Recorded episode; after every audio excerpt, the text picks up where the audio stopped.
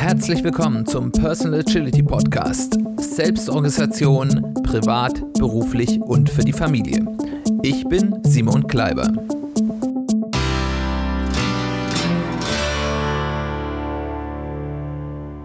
Herzlich willkommen zu einer weiteren Folge des Personal Agility Podcasts. Schön, dass du eingeschaltet hast. Schön, dass du wieder dabei bist. Ich möchte heute eine Serie ja vielleicht gar nicht starten, weil es inoffiziell haben wir sie schon unbewusst mal vor einiger Zeit schon gestartet. Ich möchte nämlich in diesem Jahr mich mit verschiedenen Konzepten, Gedanken, Methoden auseinandersetzen, die aus dem Bereich der japanischen Kultur, der japanischen Arbeitswelt, der japanischen Philosophie herkommen, die ich immer wieder faszinierend finde. Und gerade wenn man sich so mit Thema Lean und Agilität äh, beschäftigt, ist da ja ganz viel dabei, was man da schon kennt aber eben auch einige Dinge, die dort keinen direkten äh, Niederschlag gefunden haben, die aber trotzdem für äh, die Persönlichkeitsentwicklung äh, sehr spannend sind. Und einen äh, solchen Gedanken, äh, und als solchen will ich ihn, glaube ich, bezeichnen, will ich heute auch als erstes in dieser Serie, die ich, ich im Laufe des Jahres fortführen werde, äh, dir vorstellen. Und äh, dieser Gedanke, dieses Konzept ist das heißt, ich, und ich fürchte, ich werde es jetzt ganz falsch aussprechen, aber ich spreche jetzt aus als Ao bei Tori.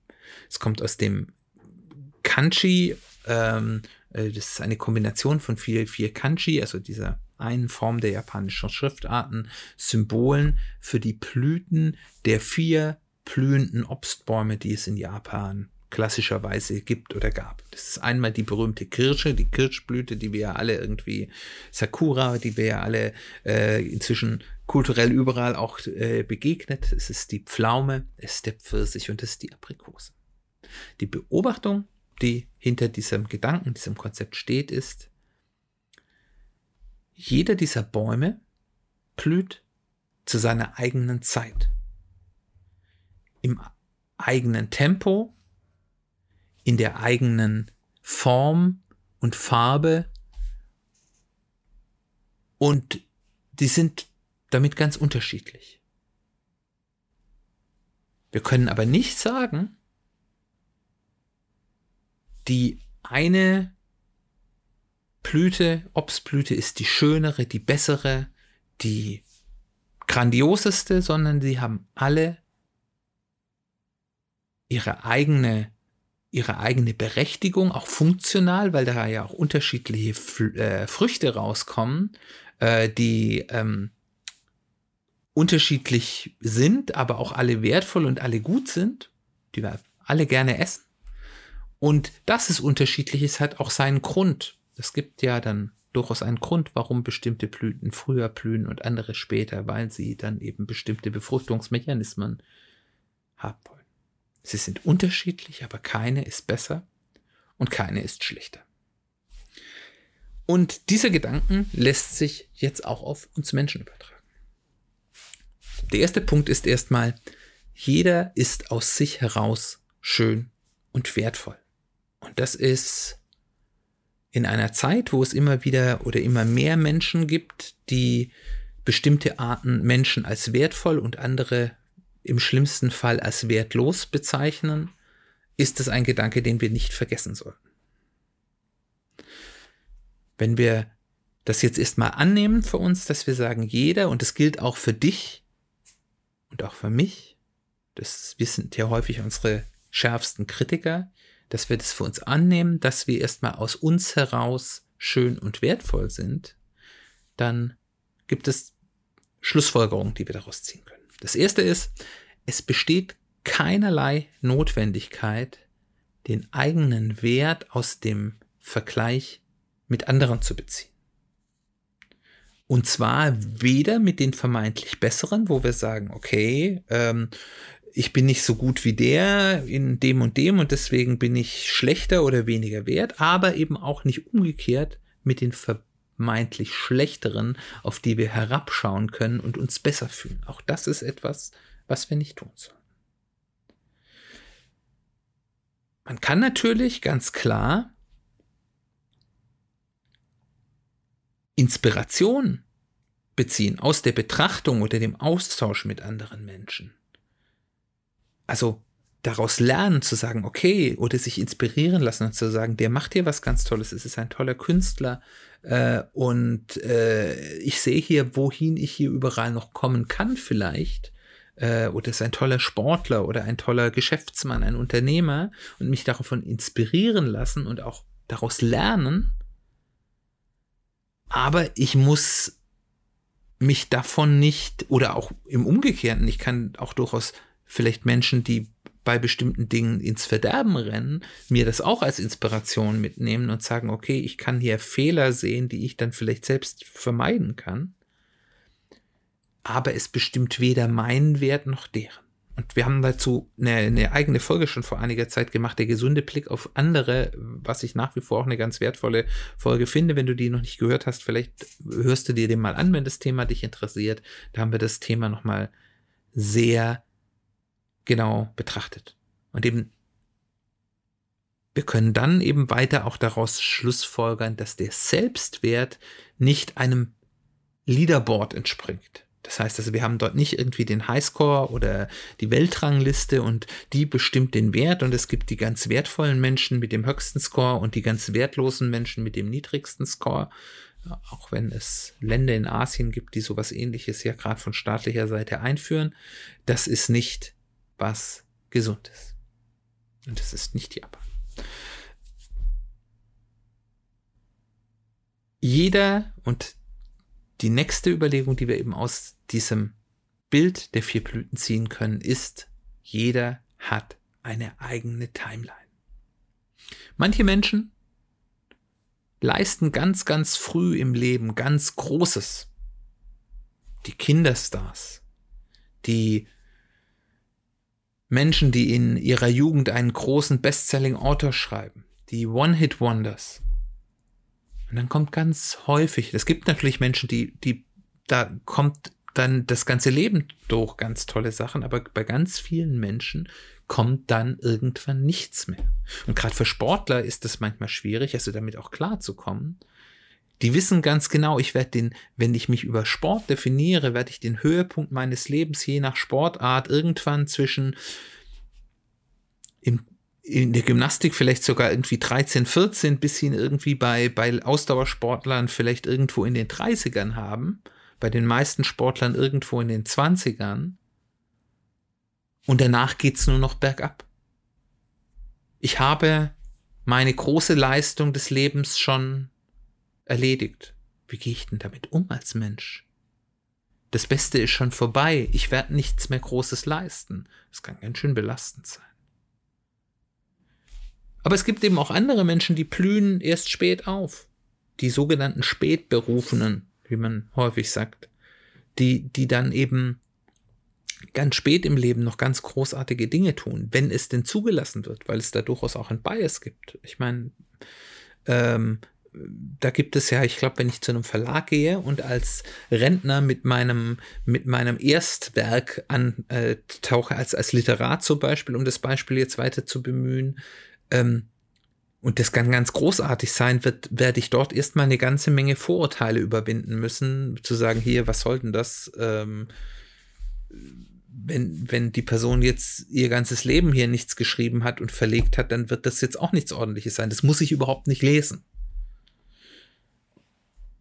obwohl ja vielleicht manchmal gerade diese Lebenserfahrung in der vermeintlichen Mittelmäßigkeit dann eben auch erst das Fundament ist, auf dem dann eben dieses Großartige entstehen kann. Und dieses Bild sagt uns, keines von beidem ist besser und schlechter. Beides hat seine Herausforderungen, aber beides hat auch seinen Wert.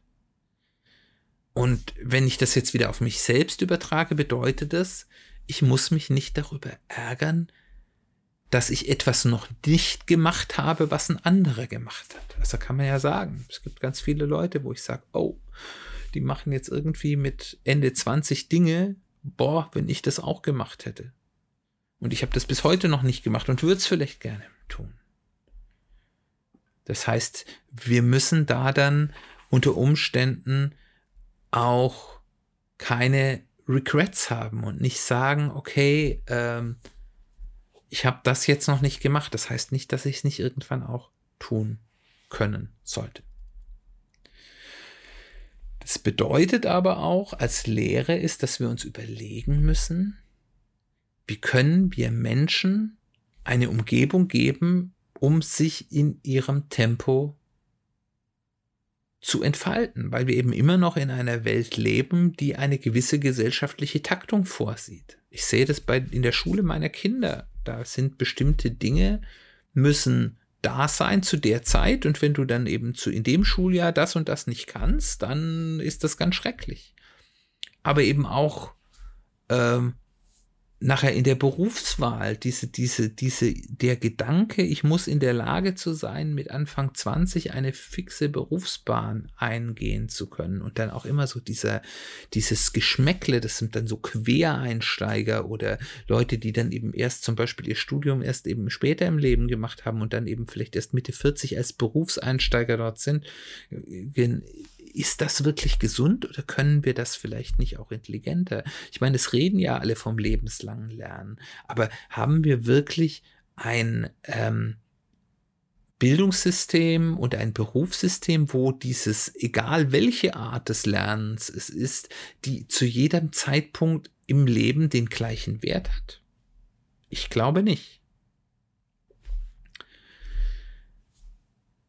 Der dritte Punkt, den wir aus diesem Bild nehmen können, ist das Resultat, das Menschen erzielen, ist unterschiedlich. Kirschen, Pflaumen, Pfirsiche, Aprikosen.